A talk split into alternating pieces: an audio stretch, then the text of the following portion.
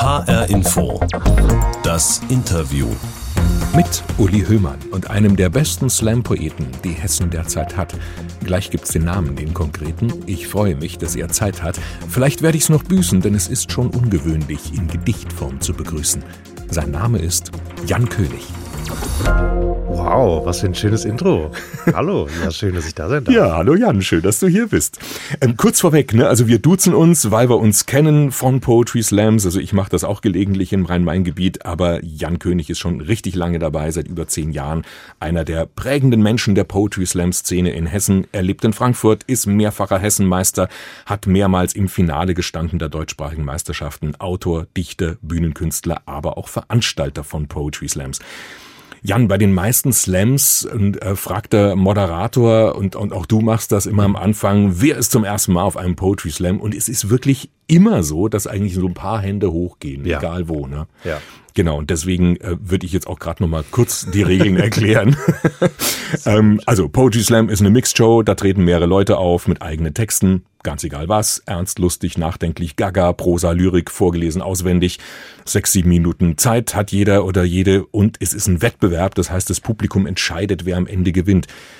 Keine Hilfsmittel. Richtig, danke. Das ist noch ganz wichtig. No props. Es ist ganz wichtig, es gibt keinerlei Hilfsmittel. Man darf äh, natürlich von einem Textmedium ablesen. Man darf sich nicht verkleiden. Man darf keine anderen Hilfsmittel benutzen. keine Requisiten. Was war der letzte Text, den du auf der Bühne vorgetragen hast? Kannst du dich erinnern?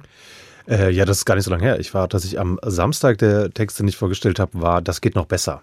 Das ist, äh, da geht's äh, um diesen Satz, das geht noch besser und dass wir grundsätzlich ähm, ganz, ganz oft dieses, wir zielen immer nach oben und man muss sich verbessern, verbessern, verbessern, aber das muss ja eigentlich gar nicht sein.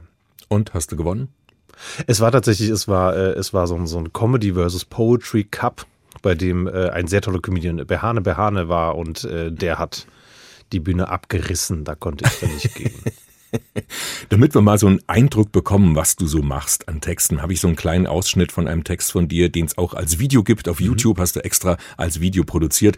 Waldthing heißt die Geschichte. Hören wir mal rein. Ich bin auf Walderkundung mit 14 Grundschulkindern, damit die kleinen städtischen Smartphone-Profis mal was über die Natur lernen können. Ich zeige auf eine Pflanze. Na, wisst ihr, was das ist? Ein Baum, sagt Fabian. Fast, sage ich, das ist eine Brennnessel. Au, sagt Dennis, der sie natürlich angefasst hat. Und was ist das für eine Pflanze? fragt Albert. Das ist ein Stein.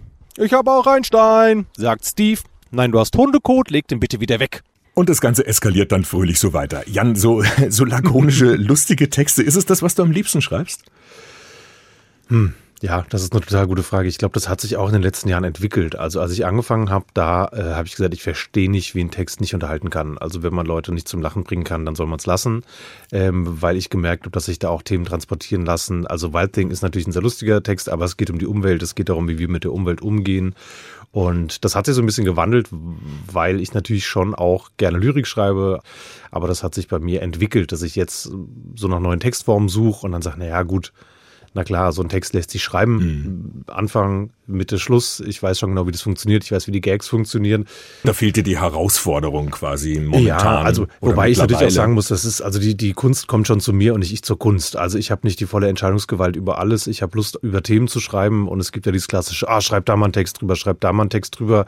Das ist selten eine Situation, die wirklich funktioniert. Das sind eher so diese kleinen Situationen, bei denen man sich denkt, boah, das wird sich für einen Text lohnen. Mhm in der Lyrik das auch auswendig zu performen, auswendig auf die Bühne zu bringen und nicht äh, einfach einen Text oder ein Buch vor sich zu haben, was man, äh, was, aus dem man vorliest. Das ist tatsächlich nochmal was anderes und das macht mir gerade einfach mehr Spaß.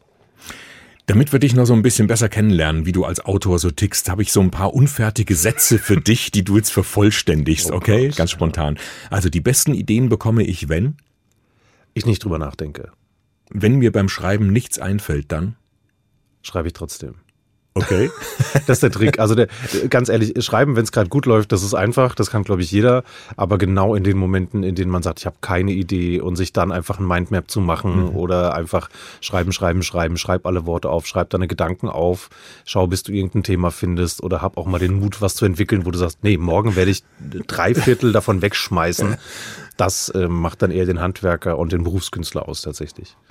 Ein guter Poetry Slam Text hat ein guter Poetry Slam Text hat eine Botschaft. und ist eben dann nicht nur unterhaltend. Ja, also ich glaube, dass sehr viele Texte, wenn man lang genug sucht, haben viele Texte eine Botschaft, aber ähm, Poetry Slam ist für mich schon insofern besonders, dass wir auch versuchen, so die Gesellschaft abzubilden und zu sagen, was, was soll sich verändern. Und deswegen sollte ein guter Poetry Slam-Text jetzt nicht einfach eine Tatsachenbeschreibung sein, sondern sollte schon auch irgendwie nochmal ein bisschen was Tieferes irgendwo anbieten. Sag mal, über äh, Prosa oder Lyrik, ne, das hast du schon äh, gesagt, du machst eigentlich beides gern, kommst ja. eher so von einem, möchtest zum anderen. Du machst jetzt insgesamt Poetry Slam ja schon wirklich lange, über zehn Jahre. Ja. Aus deiner Erfahrung raus, was kommt denn besser an? Also ich, am Anfang hätte ich, ich glaube so vor, vor fünf, sechs, sieben Jahren hätte ich noch gesagt, Mann, in der Regel natürlich die lustigen Texte, die erreichen so eine breitere Masse, die erreichen das Publikum und da können ganz, ganz viele mit. Das ist natürlich auch so, dass, dass das laute Klatschen, das laute Lachen transportiert sich durch den Raum, während das Zuhören das gar nicht immer so kann. Inzwischen bin ich an so einem Punkt, an dem ich sage, nee, wenn du die richtigen Nadelstich setzt, schön anmoderierst und dann auswendig einen, einen lyrisch sehr gut gebauten Text vorträgst, dann kriegst du das Publikum genauso. Es ist manchmal, dass man merkt, wenn man jetzt in einem Theater zum Beispiel zu Gast ist, dann hat man vielleicht eher ein Theaterpublikum und die sagen, naja gut, wir sind ja extra nicht bei der Comedy. Ähm, die wollen dann vielleicht eher was Lyrisches. Und in der Studentenkneipe ist es ein bisschen anders. Ja, definitiv. Hm. Aber ich höre da raus, es gibt schon so gewisse Moden, Trends, Tendenzen, äh, die du schon beobachtet hast in deinem Bühnenleben, oder? Ja, na klar. Also ich glaube, das hat ganz viel damit zu tun, ähm, die in der Poetry Slam Szene, wir haben natürlich Stars, von denen wahrscheinlich die Zuhörenden wenige kennen würden. Ähm, aber es gibt inzwischen viel mehr große Namen, an denen man sich orientieren kann. Also äh, Felix Lobrecht hat lange Zeit Poetry Slam gemacht, äh, Thorsten Streter, Hazel Brugger. Die jetzt alle bekannt sind als eben, Comedians also die jetzt als Comedians Fernsehen, bekannt Podcasts sind. und so. Richtig, ja. ähm, Moritz Neumeier, ne, auch, auch äh, Poetry ja. Slammer, Till Reiners äh, das Lumpenpack. Kabarettist, genau. So, also ja. das sind das sind dann alles Personen, die die man natürlich kennt, an denen man sich so ein bisschen orientieren kann und dementsprechend gibt's dann glaube ich auch viel Comedy. Thorsten Sträter ja auch, der quasi im Fernsehen oder auch auf der Kabarett-Kleinkunstbühne etabliert hat, dass man etwas abliest. Ja. Nicht komplett, aber passagenweise. Und gerade genau. dann eben auch so eine, ja, relativ gut gebaute Geschichte eben nochmal ein ganz anderes Sprachduktus auch hat. Ja, ne? ja genau. genau. Und inhaltlich? Gibt's da Trends? Na, inhaltlich tatsächlich verändert sich einfach krass auch die Poetry-Welt oder Poetry-Gesellschaft. Also wenn wir uns äh, heute einen Poetry Slam anschauen, dann ist natürlich äh, ganz, ganz oft, also Gendern ist ein Klassiker, das ist sehr vogue. Das gab es natürlich nicht immer. Texte, die früher noch lustig waren, noch okay waren, ähm, bei denen man heute sagen würde, den liest du bitte nicht mehr. Das würde man heute nicht mehr sagen. Da sind einige Worte drin, die nicht in Ordnung sind. Das gibt's schon. Es gab Phasen, da waren WG-Texte total angesagt, weil eben Poetry Slam viel diese Studiekultur hatte. Da hat fast jeder WG-Texte geschrieben, Tiergedichte. Gab es auch eine Phase, wo äh, das einfach so Ding war, einfach mit, den, mit der Sprache zu spielen. Der Poetry Slammer Jan König ist heute zu Gast in H-Info das Interview. Mehrfacher Hessenmeister und mehrfacher Finalist bei den deutschsprachigen Meisterschaften. Jan, du machst das jetzt seit über zehn Jahren regelmäßig, bis nicht mehr wegzudenken, finde ich, aus der Poetry Slam Szene in Hessen.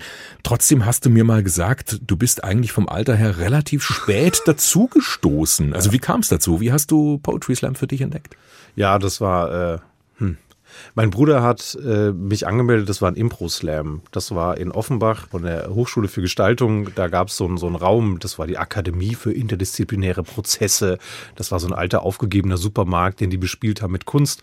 Die haben Impro-Slam gemacht. Mein Bruder hat mich da auf eine Liste geschrieben. Ich habe vorher, ich habe Gedichte geschrieben, ich habe kleine Texte geschrieben, ich habe Rap-Texte geschrieben. So, ich fand Schreiben als Verarbeitungsform hat mir wahnsinnig viel Spaß gemacht. Für wen hast du die geschrieben? Ja, einfach für mich. Also ich habe die auch nicht vorgetragen. Das war für mich auch völlig wild, wenn irgendjemand sagt, oh, lies mal vor. Ich sagte, nein, dafür schreibe ich das ja nicht. Ich schreibe das ja für mich. Und weil mir das was gibt und weil natürlich Literatur mir schon immer sehr gefallen hat, und dann hat er mich auf diese Liste geschrieben und ich habe gemeint, ey, Alter, ich lese doch jetzt keinen meine Texte vor. Sagt er, doch, komm, ich habe dich da drauf geschrieben, jetzt wäre es schon cool, wenn du auch kommst. So, die wissen auch, dass du mein Bruder bist, kannst mich nicht hängen lassen. Dann bin ich dahin und das war halt genau, wie ich es mir vorgestellt habe. Da waren 40 Leute im Publikum, man saß irgendwie auf so einem Holzklotz und hat dann Impro-Text, das heißt, das Publikum hat Worte reingeworfen und ich habe da draußen Text gemacht. So, und ich bin aus diesem Abend raus und da waren auch Freunde von mir und alle waren total beeindruckt und fanden das total toll und ich war so, ja, Okay, haben wir die Erfahrung auch gemacht. Zeit für was anderes. Und dann zwei Jahre später kam ein Kumpel auf mich zu und sagte, ey, Poetry Slam, ich hätte so Bock mal mitzumachen. Und ich habe gesagt, Alter, das ist ja wohl mal super strange, was da stattfindet. Und dann hat er mir gezeigt, was Poetry Slam wirklich war, dass man auch Texte vorbereiten kann, sich auf die Bühne stellen kann. und nicht nur improvisieren. Nicht nur improvisieren, dass da auch manchmal mehr als 40 Personen kommen und dass es auch richtig Bühnenkunst sein kann. Und dann haben wir das gemacht. Und dann macht es ja einfach nur Spaß und ist spielerisch und dann irgendwann merkt man, ach krass, nee, ich könnte damit auch meinen Lebensunterhalt äh, bestreiten. Ich kann davon leben. Es gibt ja auch Auftritte, wo ich richtig bezahlt werde. Es gibt große Anfragen. Es gibt wahnsinnig tolle Venues. Ich kann ganz Deutschland bereisen, Österreich, die Schweiz. Ich werde eingeladen. Ich fahre auf Meisterschaften und dann, ja, dann wächst man da so rein. Wenn du jetzt sagst, du hast anfangs Texte, egal welches Genre, Rap, Lyrik, Geschichten, nur für dich geschrieben. Also ähm, das Schreiben ist jetzt das eine, aber mhm. beim Poetry Slam, der besteht ja schließlich auch zum großen Teil eben aus Vortrag, auch aus ja. Wettbewerb. Magst du das? Brauchst du das jetzt auch als Autor, als Künstler auf der Bühne? Also brauchst du die Battle, die Competition mit den anderen, was du vorher gar nicht so gewusst hast von dir? Nee. Also inzwischen nicht mehr. Früher habe ich zu sehr vielen Dingen einfach mal Ja gesagt, um zu gucken, wie es denn wird. Und da ist natürlich so ein Wettbewerb auch ein Gradmaß. Das darf man auch nicht vergessen. Ähm, wie kommen meine Texte an? Okay, mein Text kriegt sieben Punkte. Ah, warum kriegt dieser andere Text neun Punkte? Woran kann ich arbeiten? Und das hat in mir so ein bisschen den Sportsgeist, auch den Kampfgeist geweckt. Und das macht es natürlich auch für Veranstalter total spannend, dass ich sagen kann, ich entscheide hier gar nichts, liebes Publikum. Ihr entscheidet. Mhm. Ich, ich gebe euch nur Kunst. Ich verstehe voll, wenn jemand sagt, ich möchte nicht in einem Wettbewerb, ich möchte nicht, dass meine Texte bewertet werden. Wir arbeiten aber auch sehr hart daran in den Backstage, dass wir sagen, es geht nicht darum, ihr seid toll, die Leute haben keinerlei Ausbildung oder irgendwas, um Texte zu bewerten. Das ist einfach ein Spiel, was wir machen. Und wenn man das so transportieren kann, dass auch jüngere PoetInnen, die kommen, verstehen, nein, das ist ein Spiel. Und weil wir dieses Spiel spielen, können wir so große Hallen füllen. Aber du hast zumindest dann für dich gemerkt, es ist doch irgendwie cooler, nicht nur Texte für sich zu schreiben, sondern für andere. Ja, ich, ne, ich, ich, ich weiß gar nicht, ob es cooler ist, aber es ist natürlich so, so ein Gradmesser. Also aber es Beispiel, gibt dir was, oder? Ja, natürlich gibt es mir was. Also das ist halt eben so der Punkt. Das hat eine ganze Zeit lang natürlich mich auch gestützt, weil das ja Erfolg gibt. Also nicht, nicht allen und immer, aber in meinem Fall war es natürlich so, ich habe die Texte entwickelt und ich habe dann so, so Steps gemerkt. dass ich da so krass am Anfang musste ich kämpfen, um überhaupt auf hessische Meisterschaften zu kommen. Und auf einmal stehe ich äh, in Berlin im Finale der deutschsprachigen Meisterschaften und ich stehe da schon zum zweiten Mal im Finale. Das heißt, da sind irgendwie 140 Leute sind da angetreten aus dem kompletten deutschsprachigen Raum und ich bin unter den letzten drei. Und natürlich gibt einem das was, aber auf der anderen Seite, wenn man dann einen schlechten Abend hat oder wenn der Text am Publikum vorbeigeht oder oder, dann nimmt es einem natürlich auch was. Und das ist dann so ein bisschen die Schattenseite, dass ich mich da ähm, natürlich auch so ein bisschen aufbauen musste, zu sagen, ja, ist geil, wenn du Erfolg hast, ist super, wenn geklatscht wird, wenn Leute dich feiern, ansprechen, loben, ist prima. Aber du wirst auch überleben, wenn es nicht passiert. Jan König ist heute zu Gast in H-Info, das Interview, Poetry Slammer und Autor. Jan, H-Info, das Interview ist auch bekannt als die Sendung mit der Box. Wow. Ja, da tun wir immer was rein für unsere Gäste. So eine Überraschung, mhm. was zum Rätseln, was damit gemeint sein könnte. Ich gebe sie dir einfach mal rüber. Schau ja. mal rein, erzähl, was du in der Box rein. findest. Okay, ich öffne die H-Info-Box und ich finde... Okay, ich finde, ähm, ich finde Boxhandschuhe. Aber ich glaube, es sind gar nicht Boxhandschuhe, es ist so Ultimate Fighting. So, die Finger sind noch frei. Geil, okay, Handschuhe, Kampfhandschuhe. Genau, warum habe ich dir die in die Box getan? Was glaubst du? Warum hast du mir? Ja, hm, das hat jetzt natürlich. Ist es, äh, geht es um den Wettbewerb? Geht es um Kampf? Geht es darum, dass ich äh, lange Kampfsport gemacht habe oder dass ich auch lange als Security gearbeitet habe? Ich habe tatsächlich, ich habe zehn Jahre habe ich als Security gearbeitet. Wo hast du Security gemacht? Ich habe, ach, das klingt immer viel, viel äh, aufregender als es ist, weil ich tatsächlich, ähm, ich habe mich da, ich habe mich ja nie gekloppt, sondern ich habe sehr viele Sachen mit Worten gelöst. Ich habe, ich war Shophunter, das heißt, ich war Ladendetektiv. Ich habe in einem Kino gearbeitet als Security, so ein bisschen aufpassen, Alterskontrollen, bla bla bla. Und auf großen Events ähm, war ich oft in der Zentrale, weil ich äh, eine sehr große Ausdauer hatte am Funken, obwohl es nicht der coolste Job war.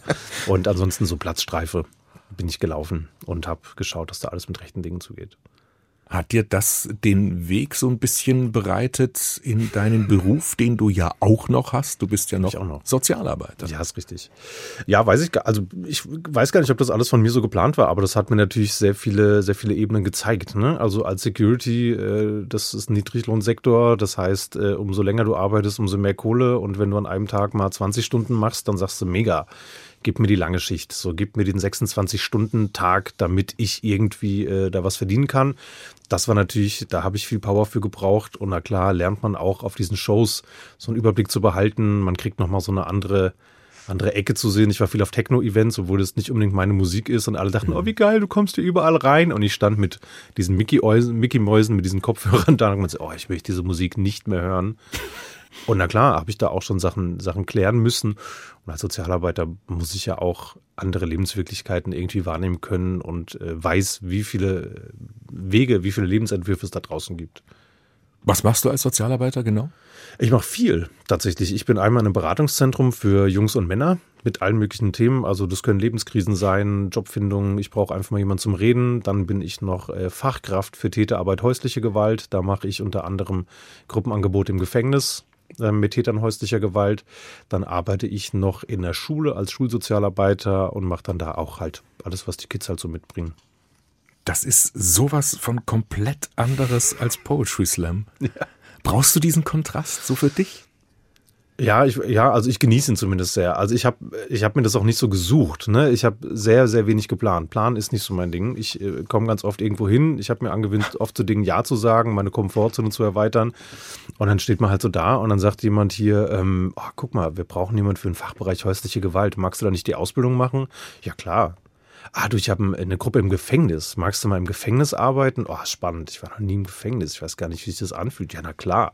Äh, ah, wir haben eine Stelle an der Schule. Ja, klar. Ähm, das klingt nach sehr, sehr viel und langen Tagen. Auf jeden Fall. Ja, ja, ich habe ich hab sehr lange Tage. Ich, äh, genau, ich bin ich bin, glaube ich, sehr anstrengend auch für meine Partnerin, weil, weil ich natürlich, weil man das irgendwo akzeptieren muss, dass ich mhm. sage, natürlich äh, möchte ich immer mal ein bisschen reduzieren. Ich habe auch Freiräume, ich mache auch Urlaube, aber ähm, ich habe natürlich viel zu tun, ich habe viel um die Ohren. Was wunderschön ist, ist tatsächlich diesen Kontrast zu haben und beides zu schätzen. Also auf der einen Seite jetzt natürlich gerade Prä-Corona, äh, also in dieser Zeit war es natürlich toll, äh, einen, einen Brotjob zu haben, in dem ich einfach nur Geld verdiene und ich war nicht nur Bühnenkünstler, was ja dann nicht ging. Auf der anderen Seite ähm, gibt es natürlich den Kontrast. Es kann sein, dass ich einen Abend vorher ein Solo gespielt habe vor 100 Leuten und hatte eine mega gute Zeit und habe zwei Stunden diesen Abend gestaltet. Am nächsten Tag sitze ich im Gefängnis und ähm, mache Biografiearbeit äh, mit jemandem, der sagt so, ey, ich will nie wieder in den Knast und oh mein Gott, ey, was habe ich, was habe ich gemacht? Wie kann ich irgendwie äh, die Gewalt reduzieren, die ich in meinem Leben habe? Und ich genieße beides und ich werde, das erdet mich natürlich auch äh, nicht abzuheben, egal was ich für einen Erfolg habe sondern auch zu sehen, nee, nee, du hast ganz oft einfach auch Glück gehabt. Es ist schön, dass du beides machen kannst, aber sei mal nicht so arrogant, nur weil du mal einen Preis gewonnen hast, nur weil du mal äh, ein paar Bücher verkauft hast oder sowas. Bleib mal am Boden, mach mhm. mal was Vernünftiges. Wir haben jetzt vorhin schon so einen Ausschnitt gehört hier aus deinem Text Waldthing, die Gruppe Großstadtkinder im Wald. Wie viel Inspiration ziehst du aus deiner Sozialarbeit für deine Texte? Ah, das ist tatsächlich auch so ein, so ein Standard, dass dann Leute so ganz oft sagen, ah, da gibt's bestimmt total viel, was man da mitnehmen kann. Und es geht. Also na klar, ich habe ich hab früher auch viel, viel, viel mit Jugendlichen gearbeitet. Ich habe so äh, im Bereich Kultur und Medien habe ich meinen Bachelor gemacht. Und daher, da haben natürlich die Schulkinder sehr viel von mitbekommen. Also BerufskollegInnen, die den Text Waldting hören, die sagen danach, ja, ja, genauso. Wir kennen dieses Kind, wir kennen dieses Kind, wir kennen dieses Kind. Aber tatsächlich sind es schon zwei unterschiedliche Haltung, die ich dann einfach auch natürlich in der Arbeit an den Tag lege. Und da kommt gar nicht so super viel rum, weil ich die auch nicht so karikieren will. Aber komplett hauptberuflich Bühnenkünstler und Autor zu werden, den Beruf des Sozialarbeiters mal an den Nagel zu hängen, das kommt für dich nicht in Frage? Ja, auch das ist so eine Frage. Hm, ja, das verändert sich ständig. Also es gibt natürlich, es gibt, es gibt Phasen, in denen es äh, total ähm, klasse ist, irgendwie mit meiner kleinen Familie zu reisen und die kommen mit zu Auftritten und sagen, was, du bist in Salzburg, das ist ja cool. Ach komm, dann können wir doch auch eine Woche Berlin machen und du machst irgendwann deinen Auftritt. Aber ich merke einfach, dass ich auf verschiedenen Ebenen Dinge bewegen kann. Also ich kann natürlich mit Menschen arbeiten, das mache ich, um irgendwie deren Leben besser zu machen, deren Leben zu verändern.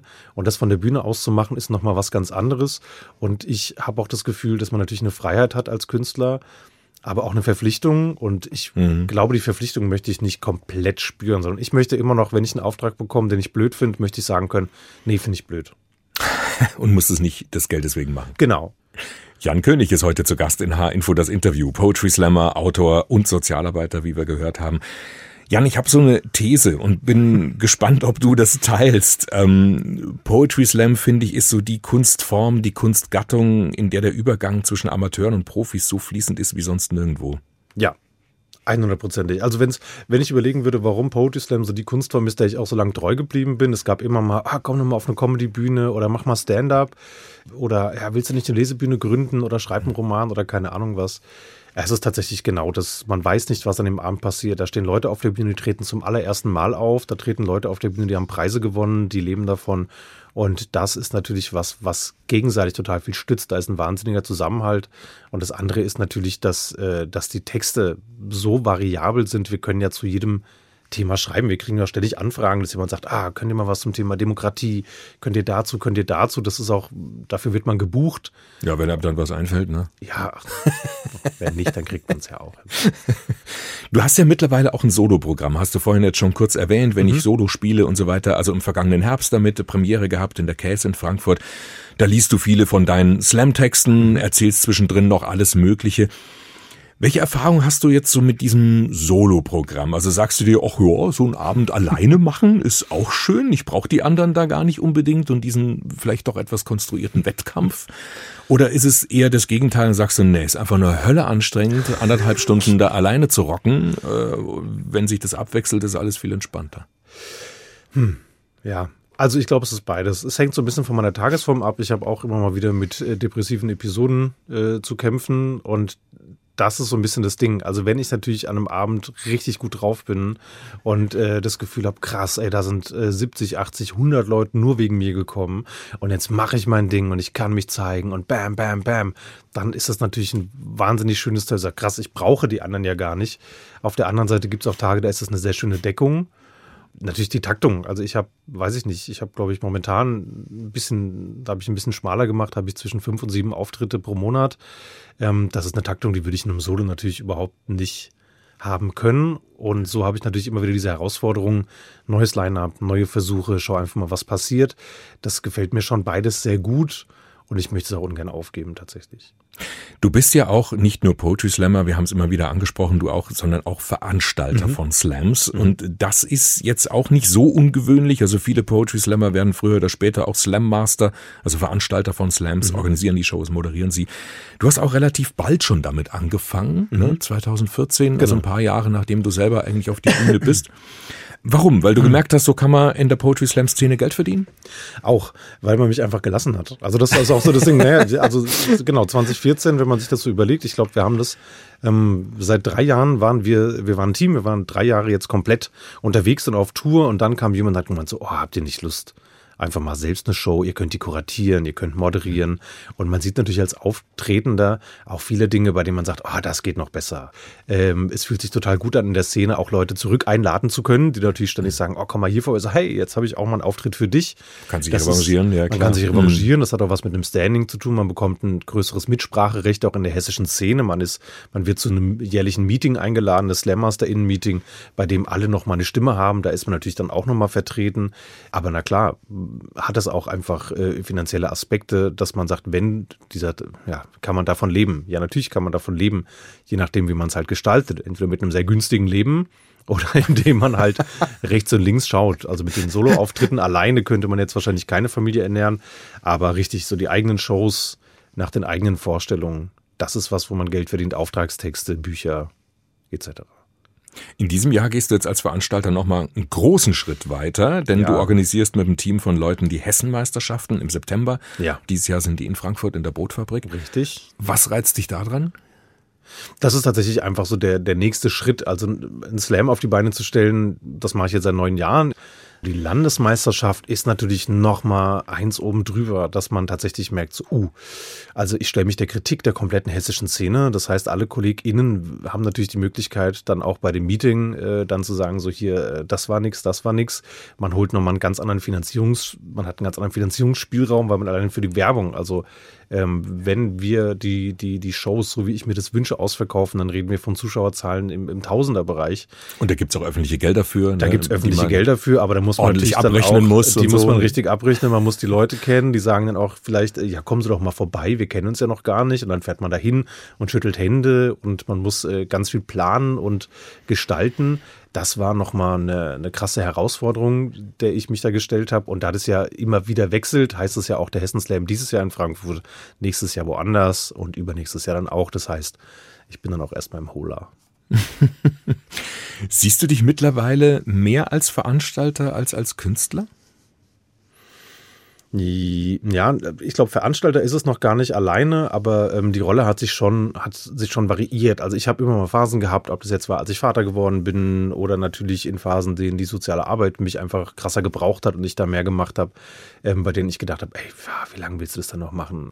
Und da habe ich total cooles Feedback von äh, KollegInnen bekommen, die dann gesagt haben, so, nee, nee, ähm, wir bräuchten dich schon noch ein bisschen länger auf der Bühne, weil du aber auch der Typ bist, der den Backstage so ein bisschen ruhiger macht, der ein Auge dafür hat, oh, da ist gerade jemand nervös, mit der Person rede ich nochmal oder oh, willst du mir deinen Text nochmal vorsagen? Du gibst ganz viele Tipps nach rechts und links. Ich bin der Erste, der sagt, hier, wenn jemand braucht, der den Abend startet, nehmt mich. Mir macht das gar, also dieses nicht mehr so gewinnen zu müssen, nicht mehr so scheinen zu müssen, das tut, glaube ich, der Show ganz gut, wenn man da so ein altes Schlachtross drin hat. Der Und- Poetry Sozialarbeiter. ja, naja, ja, so ein bisschen, gar nicht so der Sozialarbeiter, aber einfach so der alte Hase, der sagt, ey, beruhigt euch, guck mal, ähm, das sind ganz normale Leute, ähm, die jetzt einfach nur eine Wertungstafel bekommen. Ihr seid super, geiler Text, finde ich klasse. Trotzdem, jetzt als Veranstalter, Moderator kannst du natürlich nie selbst antreten bei den Meisterschaften im Richtig. September. Könnte es sein, dass du dann im Herbst vielleicht in der Bootfabrik neben der Bühne stehst und dich so ein ganz kleines bisschen ärgerst, dass du nicht angetreten bist als Slammer? Ja, also ärgern nicht. Es ist nicht, es ist nicht ärgern, es ist eher so dieses, was wäre wenn. Also das, äh, das sind dann so Dinge, wo dann meine Freundin mich sehr geerdet hat und gesagt hat, so, ähm, ab wann wird's denn lächerlich? Also du hast das Ding jetzt mehr als einmal gewonnen, du hast dir und allen bewiesen, dass es klappt. Ähm, brauchst du 10 von diesen Titeln, brauchst du 20, brauchst du 50, bis du mal satt bist. Und ich glaube, darum geht's nicht, sondern es, es geht nicht ums Gewinnen, es geht um diesen Wettbewerb, dass ich das eigentlich cool finde. Und diesmal, inzwischen habe ich die Rolle akzeptiert, dass ich der Veranstalter bin, dass ich der Moderator bin. Ähm, na klar, werde ich mir kurz vorstellen, wenn jemand eine Trophäe und den Preis bekommt, dann zu denken, oh, das hätte ich auch ganz gern gehabt. Jan König, herzlichen Dank für das Gespräch. Ich habe zu danken. Der Poetry Slammer und Slam Master, Poetry Slam Veranstalter Jan König aus Frankfurt, mehrfacher Hessenmeister, mehrfacher Finalist bei den deutschsprachigen Meisterschaften und der Mann, der die diesjährigen Hessenmeisterschaften ausrichtet in Frankfurt in der Bootfabrik. Im September wird das dann sein. Vielen Dank fürs Zuhören. Ich bin Uli Hümmern.